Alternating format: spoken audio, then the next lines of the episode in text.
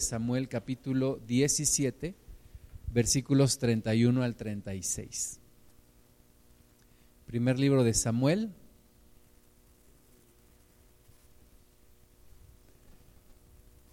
Primer libro de Samuel 17, 31 al 36. ¿Ok?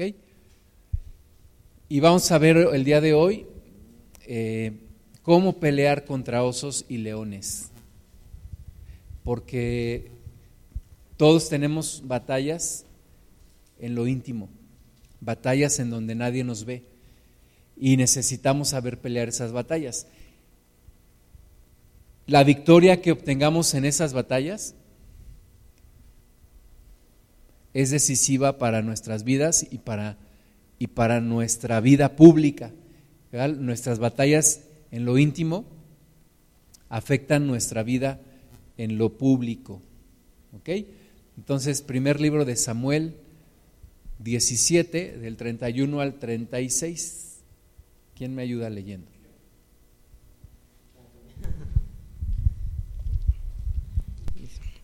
Bueno, dice, fueron oídas las palabras que David había dicho y, y les refirieron adelante de Saúl y él lo hizo venir. Y dijo David a Saúl, no desmaye el corazón de ninguno.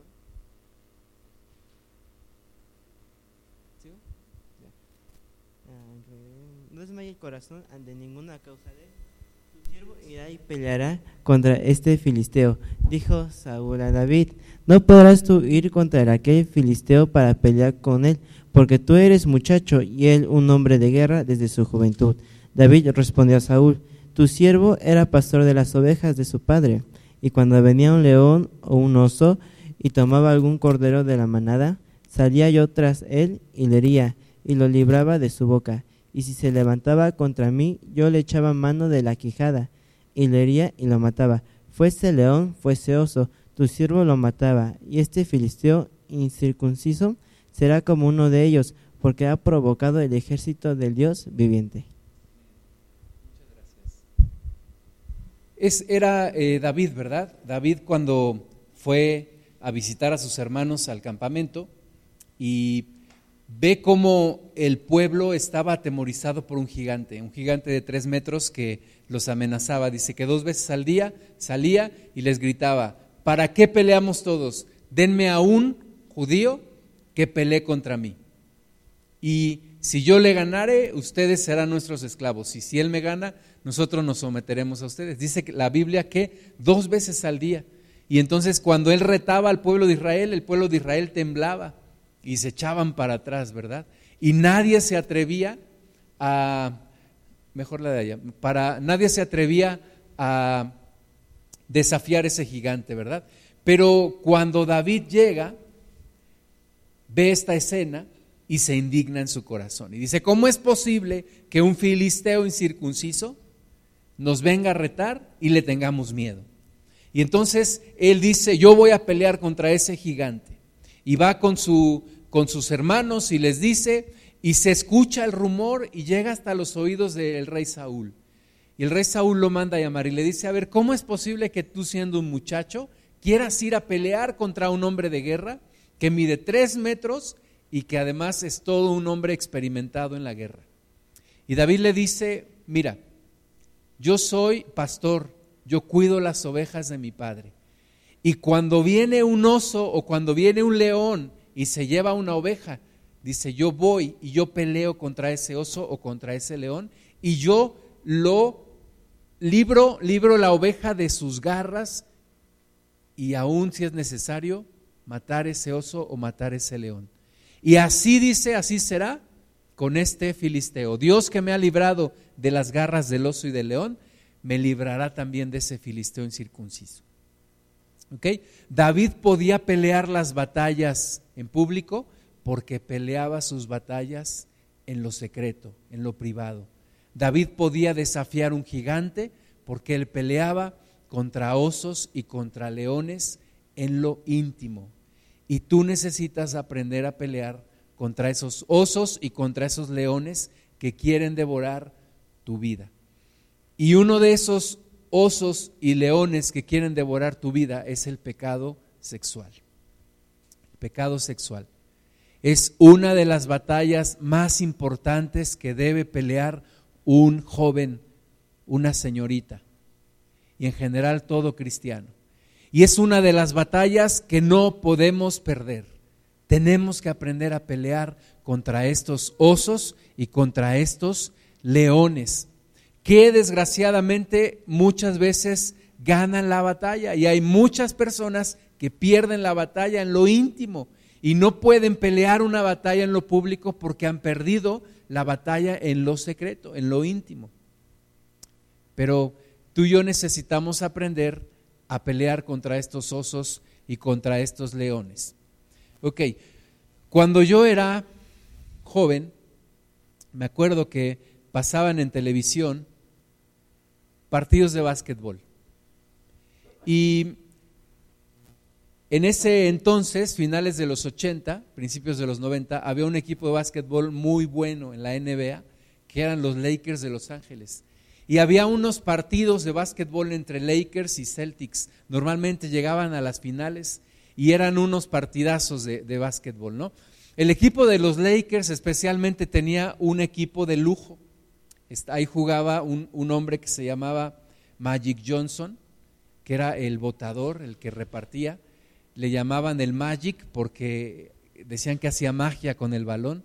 Estaba otro señor que era muy alto, se llamaba Karim Abdul Jabbar, con sus ganchos metía las canastas. Este, había varios jugadores muy buenos. Dentro de ellos, Shaquille O'Neal fue después, dentro de ellos estaba este que se llama AC Green. Y AC Green era, era un jugador pues muy aguerrido, muy trabajador, pero se le llegó a conocer como el Virgen de Hierro el Virgen de Hierro. ¿Sabes por qué? Déjame leerte un poco de esta historia. Cuando la NBA aterrizó de forma mediática en México y en muchos países de habla hispana, eran tiempos todavía de las batallas Lakers contra Celtics, allá en, el 87 y el 88. Todos los aficionados nos aprendimos de memoria algunos nombres de los jugadores de básquetbol, el Magic Johnson, Byron Scott, James Worthy, y AC Green, además de Karim Abdul-Jabbar, Michael Thompson, etc. De ellos, uno de los grandes equipos de la historia y uno que a este lado de la frontera en México nos, parecía como, como un héroe entre los hombres, el más terrenal de ellos era AC Green. AC Green era el obrero, era el sacrificado, ¿verdad? Porque había otros que eran súper talentosos como Karim Abdul-Jabbar con sus ganchos, eh, las coladas de Byron Scott, los pases sin mirar a centímetros del Magic Johnson, pero AC Green era como, como el más terrenal.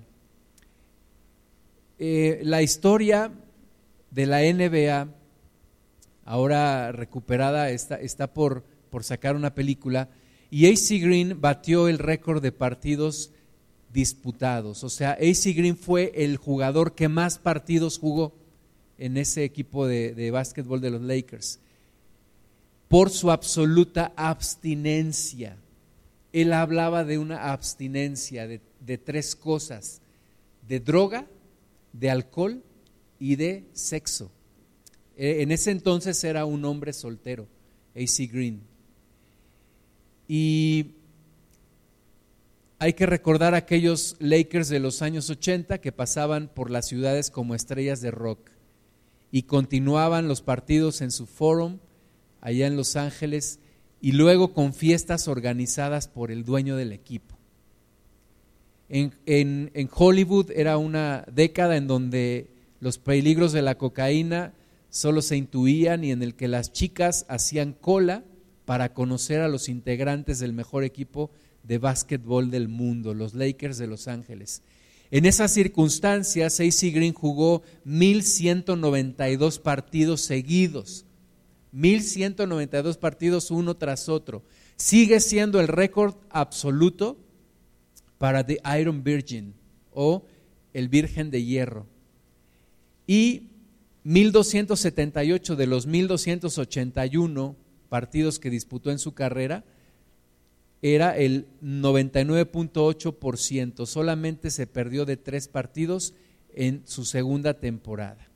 Entonces, el hombre que más partidos jugó en ese equipo. Y AC Green ganó tres títulos en el 87, en el 88 y, y en 1990. Y de, y, de, y de, vuelta, bueno, pasaron ahí por los Sones y los Mavericks y, y tantos equipos a los que a los que les ganaron.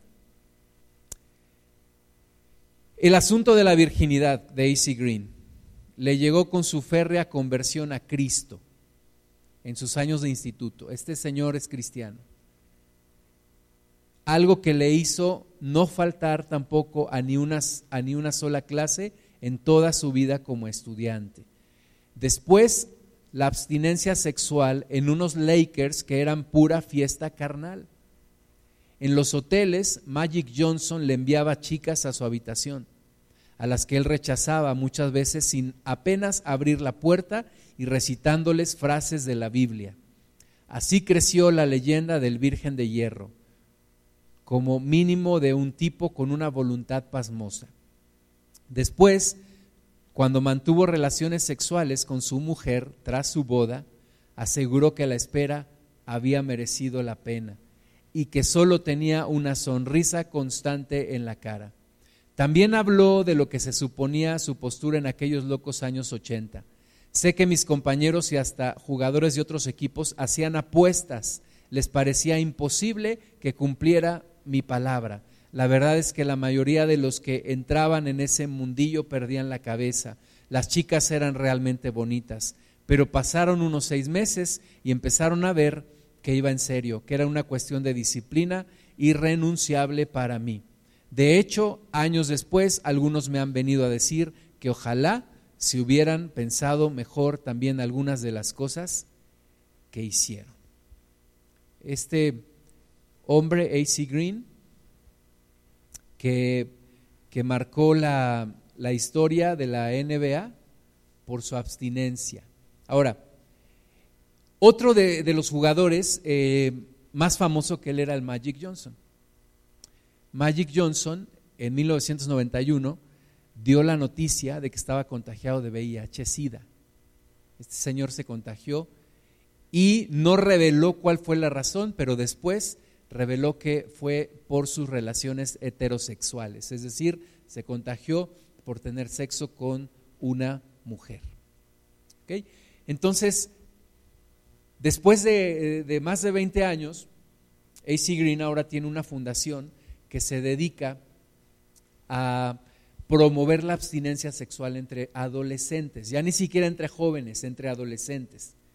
¿Por qué promover la abstinencia sexual entre los adolescentes? Bueno, tiene una, una estadística que dice que la mayoría de los adolescentes sexualmente activos desearían haber esperado es decir, no haberse iniciado sexualmente a tan temprana edad. Ocho de cada diez chicas lo dicen y, y seis de cada diez chicos lo dicen. Pues fíjate, de la gente sexualmente activa, de los adolescentes sexualmente activos, reconocen que sería mejor no haber iniciado tan, a tan temprana edad. ¿Sí? Lo reconocen, lo viven en carne propia. Ahora, una, una noticia que, que, seguramente ya sabes. Cuando una persona inicia sexualmente, cuando una persona inicia su vida sexual, es muy difícil dejar de tener actividad sexual. Cuesta mucho trabajo. Tenía un amigo en Cristo, él se convirtió y me decía, es que sabes que yo me inicié sexualmente y es muy difícil para mí dejar de tener relaciones sexuales. Y, y, pues bueno, lo mejor es esperar.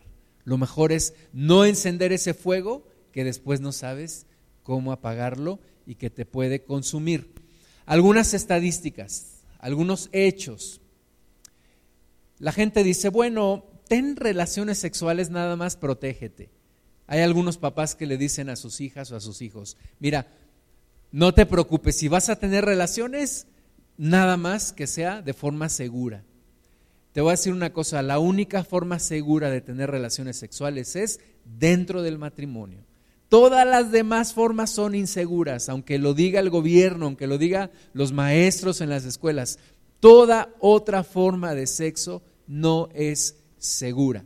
Dice, no, pues es que protégete con los condones. Tú sabes que los, los espermatozoides son más pequeños que las fibras de látex de un condón y traspasan. Por eso es que 14% de las, de las ocasiones que se usan los condones fallan y vienen los embarazos no deseados.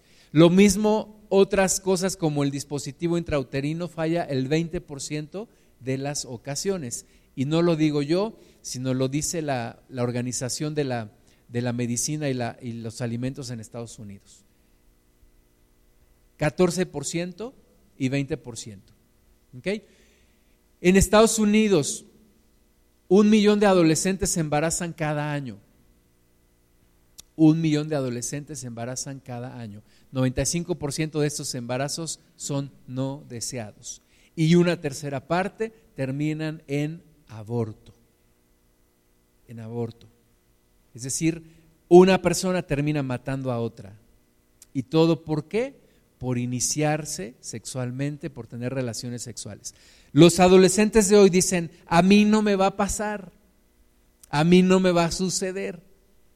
Pero la verdad es que la persona que tiene relaciones sexuales está expuesta a, tener un embarazo, por supuesto, por supuesto. Porque, entre otras cosas, para eso lo creó Dios. La relación sexual es para procrear. ¿Ok? Y para tener una bendición dentro del matrimonio. 19% de los adolescentes que tienen sexo se embarazan cada año. 19% de los adolescentes. Ya no hablamos de jóvenes, de los adolescentes. ¿Ok? Enfermedades de transmisión sexual. Este, no es cierto, hoy en día no es cierto que la gente no se enferma por tener relaciones sexuales. Hoy en día las, las enfermedades de transmisión sexual están más abundantemente que antes. ¿Sí? Estas enfermedades se causan o por bacterias o por virus. Si es por una bacteria, se puede curar la enfermedad, pero si es por un virus, ya no se puede curar.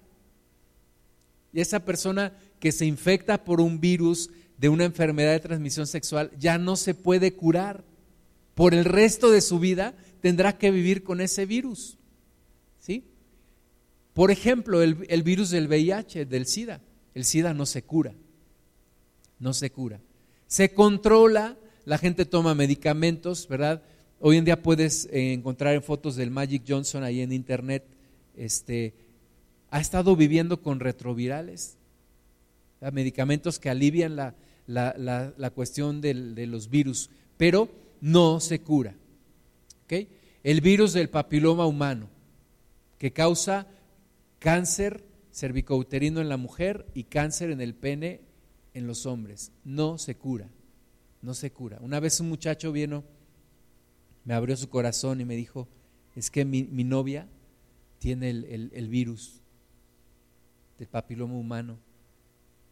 Dije, ¿y, y tú? Dice, pues yo también, porque hemos tenido relaciones no se cura ese virus.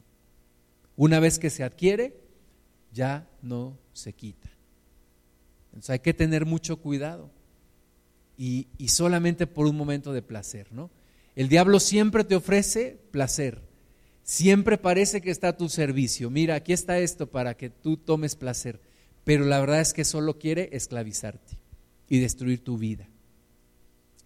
Ahora, una persona cada dos segundos adquiere una enfermedad de transmisión sexual en Estados Unidos.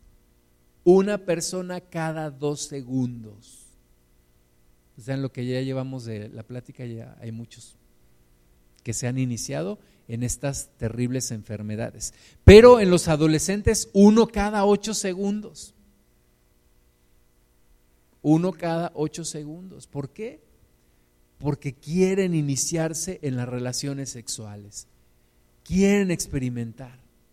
Es indispensable tener un novio o una novia. Y, como ustedes lo, opinaron ahí, para los jóvenes del mundo hoy, noviazgo es sexo. Noviazgo es sexo. En 1970, un año antes de que yo naciera, había dos tipos de enfermedades de transmisión sexual. Hoy hay más de 25. ¿Por qué? Porque en los 60 tuvimos una revolución sexual. Los jóvenes se metían a los carros. ¿Tú sabes de dónde viene la palabra rock and roll? Los jóvenes se metían a los carros y tenían relaciones sexuales. Y el carro se movía. Y ese es el rock and roll. Una revolución sexual que nada más nos deja como, como 14 veces más enfermedades de transmisión sexual que las que había en 1970. Las más comunes, la gonorrea, el SIDA, la sífilis y la clamidia. ¿Mm? Y hoy en Estados Unidos hay más de 68 millones de infectados. En México no tengo la cifra, pero yo creo que es impresionante. Una vez platicaba con un médico y me decía, en México la gente infectada por VIH es mucho más de lo que pensamos. ¿Por qué? Porque mucha gente no se ha dado cuenta. Mucha gente no se ha dado cuenta que está infectada, pero lo está. Y todo por un momento de placer. En Estados Unidos, 20% de toda su población mayor a 12 años tiene una enfermedad de transmisión sexual y sigue creciendo. Ahora, estas enfermedades son muy, muy feas muy feas. Estábamos viendo una serie en la televisión, ahí en la semana, pero una escena muy real de una, de una chica que había ido a Cancún y que, y que regresó enferma y, no sabía, tenía gonorrea y tenía pus ya en, la, en una de las rodillas. Entonces, vale la pena, vale la pena. Tú tienes dos tesoros ahorita que Dios te ha dado. Uno, tu juventud y el otro es tu salud. Y los tienes que cuidar. Los tienes que cuidar. No los pierdas. No pierdas tu salud. Una bendición que Dios te ha dado. Solo no lo pierdas por un momento de placer. Combinación alcohol, drogas y sexo. Siete de, de, cada diez adolescentes tuvieron su primera experiencia sexual a los 13 años, lo hicieron involuntariamente niñas que dicen, reconocen que no esperaban llegar a eso. Su intención no era tener sexo, pero lo tuvieron. 18% de los jóvenes entre 13 y 19 años tuvieron su primera experiencia sexual bajo los efectos del alcohol. La gente dice, ¿y qué tiene de malo tomar alcohol? Pues ¿qué tiene de malo que te desinhibe? y que te hace hacer locuras de las cuales después te arrepientes. Es lo único, por lo demás no hay ningún problema, pero es lo único que te hace hacer locuras. Entre ellas, tener relaciones sexuales. 88% de los jóvenes entre 15 y 24 años dicen que algunas veces toman alcohol antes de tener relaciones, pero el 50% dice que casi siempre. Cuidado con el alcohol cuidado con el alcohol. A mí me preguntan, oye, ¿y no te tomas ni una? No, ni una. Ni vino de consagrar, ni vino de consagrar. ¿Por qué? Porque el alcohol me llevaría a hacer locuras, a hacer locuras, que después me arrepentiría. Los jóvenes que toman alcohol tienen siete veces más probabilidades de tener relaciones sexuales. Cuidado con el alcohol, cuidado con las drogas. Ok. Vamos a hablar de algo, de un, de un tema que, que ya no se habla mucho el día de hoy, es la virginidad.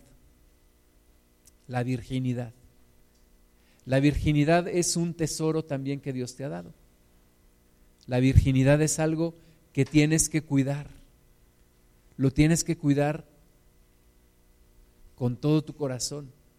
Lo tienes que cuidar con todo, con toda tu atención, es algo que tienes que cuidar principalmente para dos personas. Una es Dios. Dios te lo dio y Dios quiere que lo cuides. La otra persona para quien lo tienes que cuidar es para la persona con la que te vas a casar.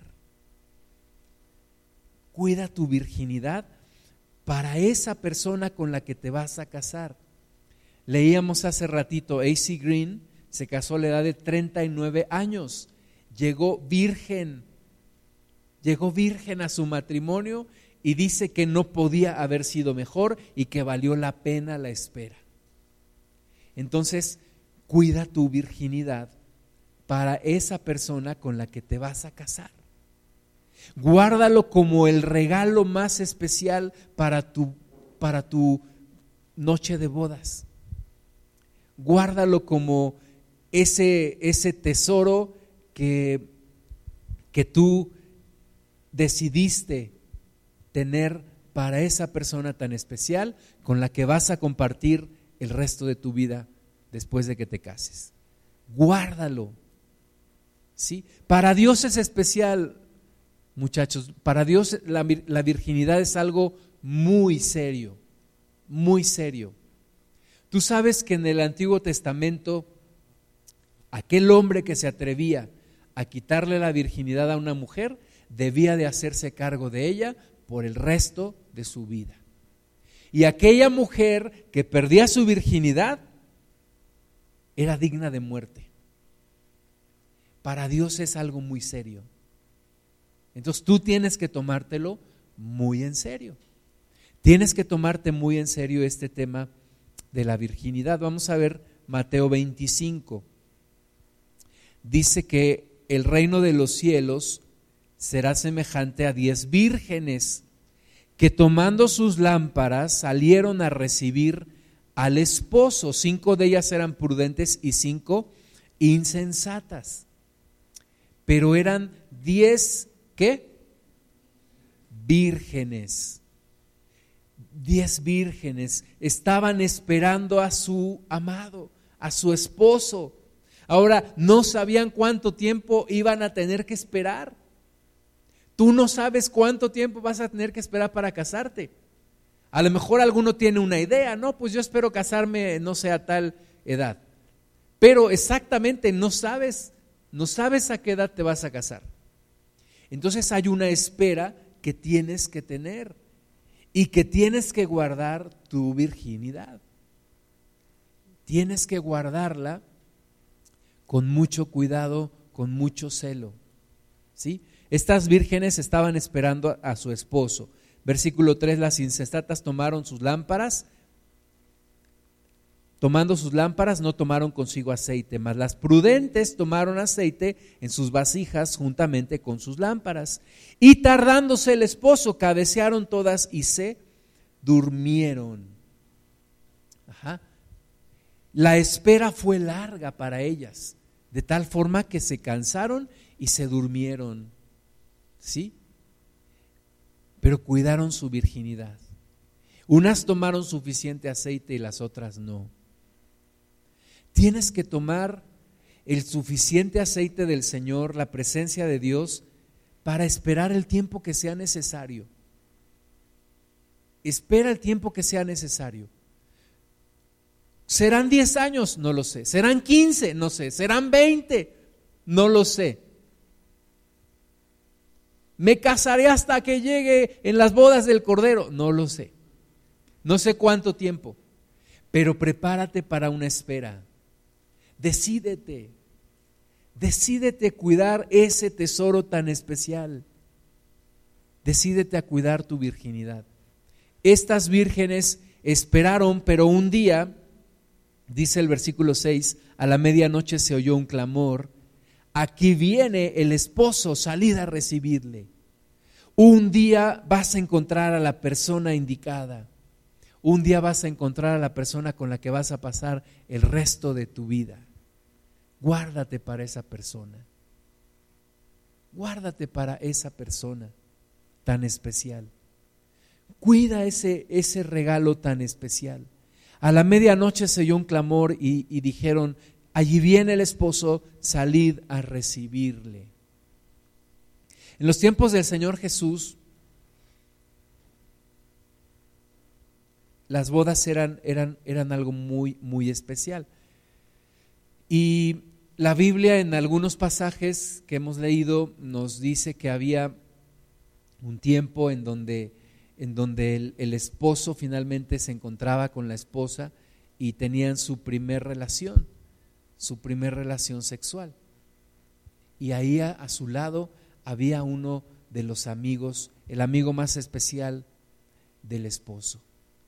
Y ese amigo más especial del esposo estaba ahí afuera de la, del lecho nupcial, esperando la voz del esposo decir que el matrimonio se había consumado. matrimonio se consuma cuando la pareja tiene relación sexual. Para eso fue creado el sexo. Para ese momento tan especial Dios lo creó. Para ser una fuente de bendición entre dos personas para el resto de su vida. No para que se riegue aquí y luego acá y luego acá y luego acá y luego allá y luego ya perdí la cuenta. No, se creó para una relación muy especial entre dos personas. Amén. Ahí estaba el, el, amigo del esposo esperando a que se consumara la relación. Ok. La relación sexual en matrimonio es un pacto de sangre, jóvenes. Un pacto de sangre. Ustedes lo saben mejor que yo. Eh, hay una, una pequeña tela que cubre el órgano sexual de la mujer y cuando se rompe derrama un poco de sangre. Y el amigo del esposo estaba esperando la confirmación del, del esposo diciendo es virgen. Y la evidencia de esa virginidad era la sangre que quedaba en la sábana. Incluso si alguno osaba chantajear o, difamar más bien a la novia, diciendo que no era virgen, los padres de la, de la novia podían guardar como evidencia esa sábana con sangre. ¿Sabes por qué? Porque hay derramamiento de sangre en, en esa primera relación entre un matrimonio porque es un pacto de sangre. Es un pacto de sangre. Tú y yo sabemos que en la antigüedad Dios decía que su pacto con los hombres era a través de la circuncisión. Es quitar el prepucio del, del miembro del hombre. Y había un derramamiento de sangre.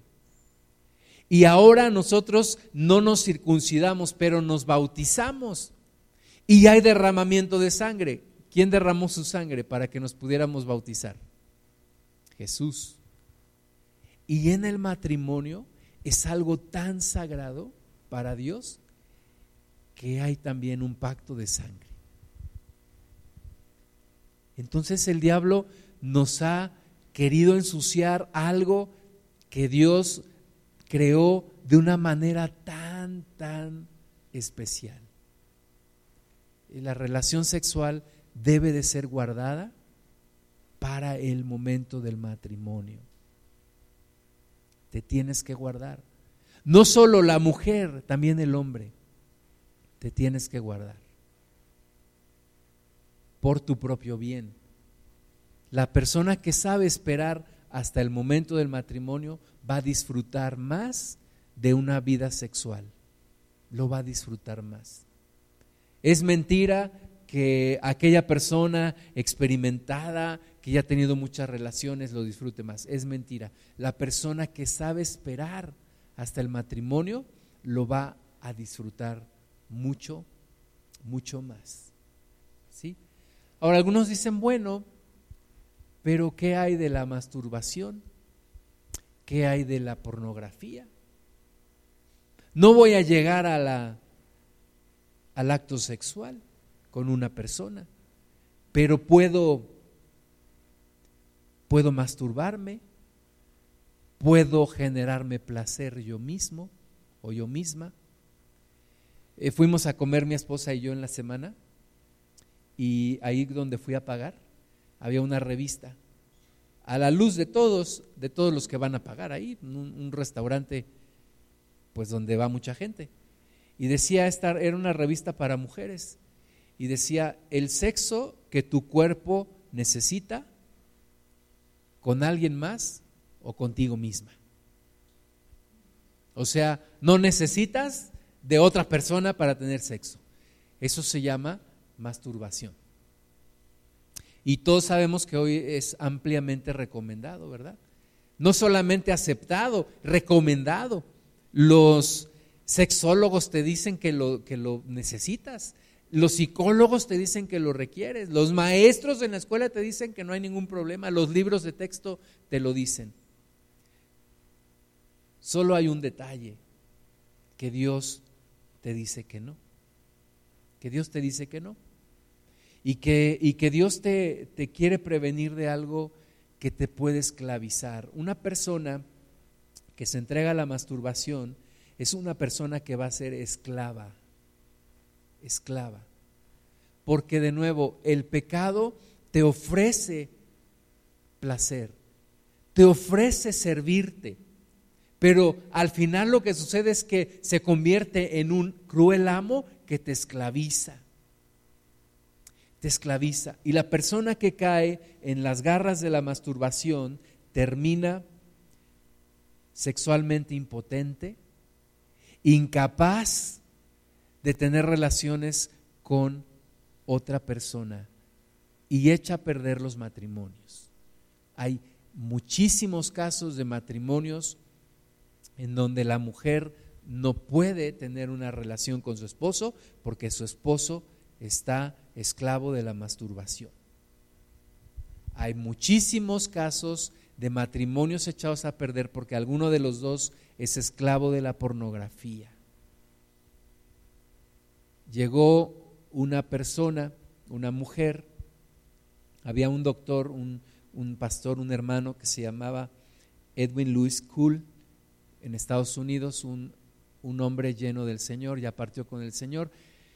Y dice que en una de las reuniones él estaba ministrando y de repente al final se acerca una, una, mujer joven. Le dice, hermano, quiero, quiero que ore por mí porque tengo un problema. Y le dice el pastor, pero ¿cuál es tu problema? Y la mujer empieza a llorar. Y dice, es que tengo un problema, es que mi esposo dice que para que podamos tener relaciones sexuales, él tiene que poner películas de pornografía. Y yo le digo que me siento mal. Yo no quiero eso. Y entonces él me dice que no lo amo. Porque si lo amara, estaría dispuesta a ver esa pornografía y a tener relaciones con él. Y él le contesta, ¿a qué se dedica tu esposo? Y le dice, es ministro. Dice, pues tu esposo es un adicto a la pornografía y tiene un gran problema. ¿Cuándo se pescan todas estas situaciones que causan adicción? a tu edad, a tu edad. Y empieza como algo pequeño que crece y crece y crece y te esclaviza. Y solamente una intervención de Dios te puede sacar de allí. Solamente una intervención de Dios te puede sacar de allí. Mucho cuidado. La pornografía no solamente ensucia tu mente, sino te, te genera fantasías. Te genera fantasías que normalmente terminan con masturbación o con tener una relación con alguien. Es como un ídolo al que cuando terminas en la masturbación lo estás adorando. Es un acto de adoración diabólica. Entonces, lo mejor es no hacerlo lo mejor es no iniciarse. Lo mejor es no experimentar. Lo mejor es abstenerse. Eh, veíamos al principio que David peleaba con osos y leones. Vas a tener tus batallas, vas a tener tus luchas, a solas, donde nadie te ve, donde nadie va a estar contigo para ayudarte, solamente Dios. Ahí es donde tú tienes que decidir, me voy a abstener, me voy a abstener, voy a guardarme para mi Dios y para la persona con la que me voy a casar con la cual yo quiero ser feliz. Tienes que pelear esas batallas con esos osos y con esos leones y no dejar que te devoren. No dejar que te devoren. Entregarte a Dios en oración, entregarte al Señor en alabanza, en leer la palabra, en hacer deporte, en convivir con jóvenes en cuidarte de no quedarte a solas y no dejar que la tentación te venza. Filipenses 4:8. No ensucies tu mente. No dejes que el diablo ensucie tu mente con pornografía. Hoy en día es muy fácil tener la pornografía. Cuando yo iba a la secundaria, me acuerdo que había, había jóvenes que compraban revistas y, y de repente había momentos en donde sacaban las revistas, ¿verdad? Pero hoy en día ya no necesita comprar revistas. Llegan al celular, son gratis, aparentemente. ¿Qué es lo que tienes que hacer? Desechar todo eso. Poner barreras, poner límites, cuidarte de todo esto. Filipenses 4.8 dice, por lo demás, hermanos, todo lo que es verdadero, todo lo honesto, todo lo justo, todo lo puro, todo lo amable, todo lo que es de buen nombre, si hay alguna virtud, si algo digno de alabanza, en esto, en esto pensad. Lo que pienses que cumpla con estas características, que sea digno de alabanza, que tenga virtud, que sea amable, que sea justo, que sea honesto, que sea verdadero. Lo que no, sácalo de tu mente. No lo dejes entrar. Algunos dicen, no, pues yo solo pura pornografía fina de Playboy. Es la misma basura. Playboy o cómo se llama, mugresa. Es la misma basura es la misma basura. Cuidado con lo que ves, cuidado con lo que dejas meterse a tu mente y que ensucia. Una vez que, que, ves pornografía, te sientes culpable y sabes que hiciste mal. Y hay veces que el diablo te atormenta con esas imágenes de pornografía. Y no puedes y no puedes quitártela. Dios solamente te puede ayudar. Y Dios quiere hacerte completamente libre.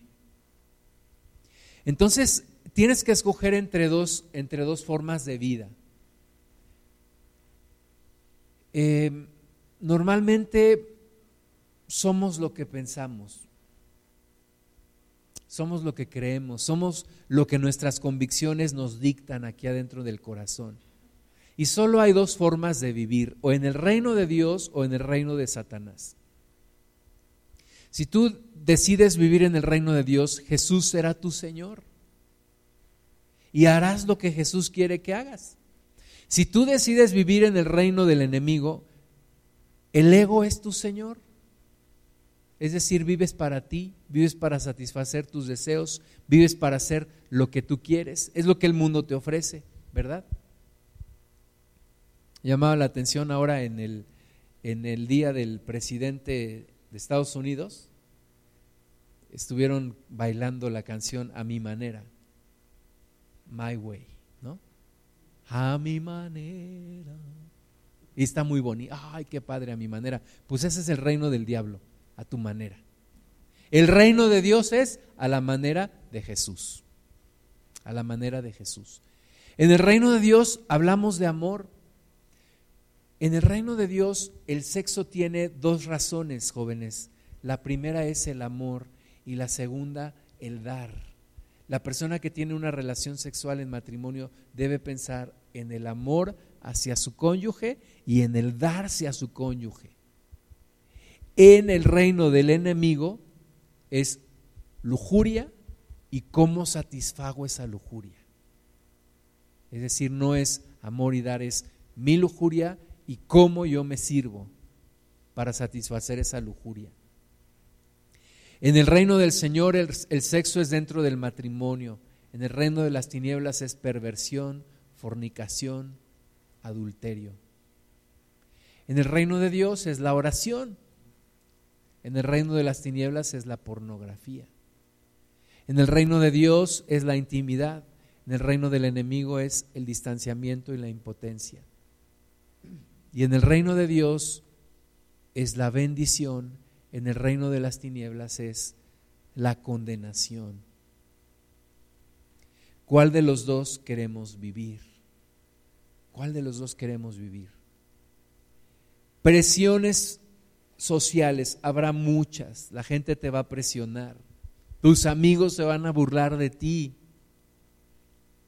pero vale la pena esperar, vale la pena mantenerse en el Señor.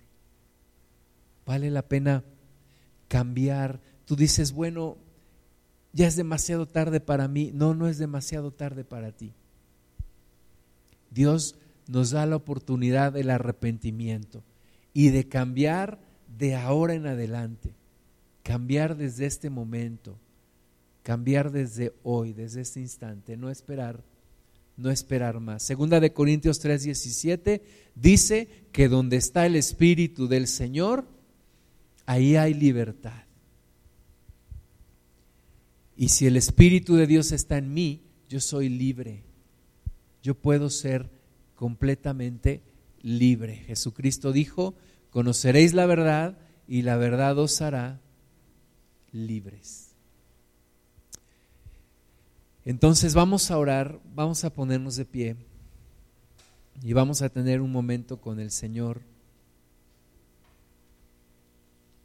pidiéndole que Él nos ayude en tiempos de, de mucha presión, de mucha tentación, de mucha confusión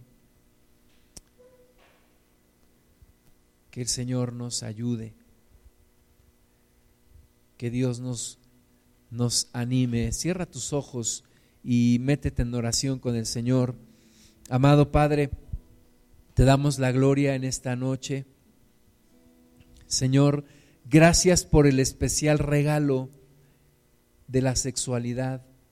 Señor, gracias por, por lo que nos has dado para vivir en matrimonio, Señor. Gracias, Padre, porque es una, es una gran bendición, no solamente para procrear, sino es la consumación del amor, de la intimidad entre dos personas que se aman. Muchas gracias, Señor, por esta gran bendición. Padre, pongo delante de ti a estos jóvenes, Señor, que puedan guardarse para ti y para la persona con la que se van a casar. Señor, creemos que serán matrimonios para toda la vida. Rechazamos toda idea de divorcio en el nombre de Jesús. Y rechazamos también en el nombre de Jesús toda idea de promiscuidad. Toda idea de libertinaje sexual en el nombre de Jesús. Te pedimos perdón, Señor, porque todos hemos fallado. Todos hemos fallado de una o de otra forma. Señor, te pedimos que nos limpies, que nos regeneres, que nos transformes, que nos restaures, Señor. Padre, Gracias por la oportunidad que hoy nos das para arrepentirnos. Señor, yo reprendo todo espíritu de condenación en el nombre de Jesús. lo echo fuera de nuestras vidas en el nombre de Jesús. Y Señor, pongo delante de ti nuestros corazones y nuestras vidas.